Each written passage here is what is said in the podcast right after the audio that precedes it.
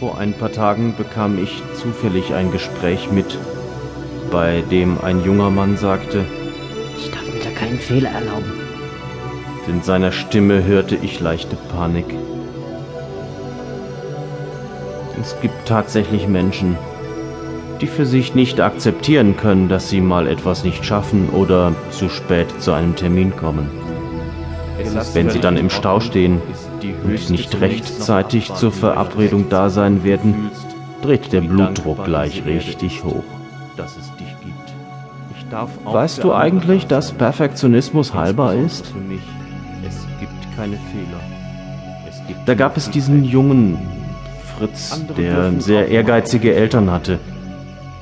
Und je ehrgeiziger die Eltern in der Erziehung für den Jungen wurden, Eltern wollen ja alles richtig machen.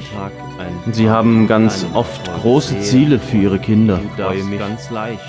Sie wollen, dass es ihren Kindern später besser geht. Und ich frage mich oft, wollen sie das wirklich? Es tut mir laut, mir eigene einmal für mich da zu sein. Jedenfalls wurde dieser Junge immer schlechter in der Schule, machte in Klassenarbeiten immer wieder Fehler.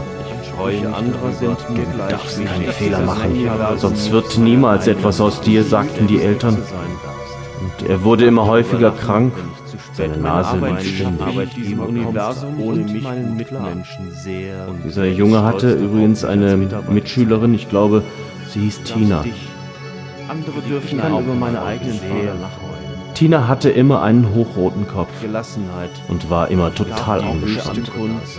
Wenn Fritz nach der Schule mit Tina noch ein bisschen plaudern wollte, sagte Tina immer, ich muss pünktlich zu Hause sein, meine Mom muss sich auf mich verlassen können. Und schon rauschte sie davon. Er ist stolz darauf, mich als Mitarbeiter meine Arbeit mit viel Ja, manche Menschen haben höchste Ansprüche an sich selbst, so wie dieser Lehrer, bei dem mein Sohn Unterricht hatte.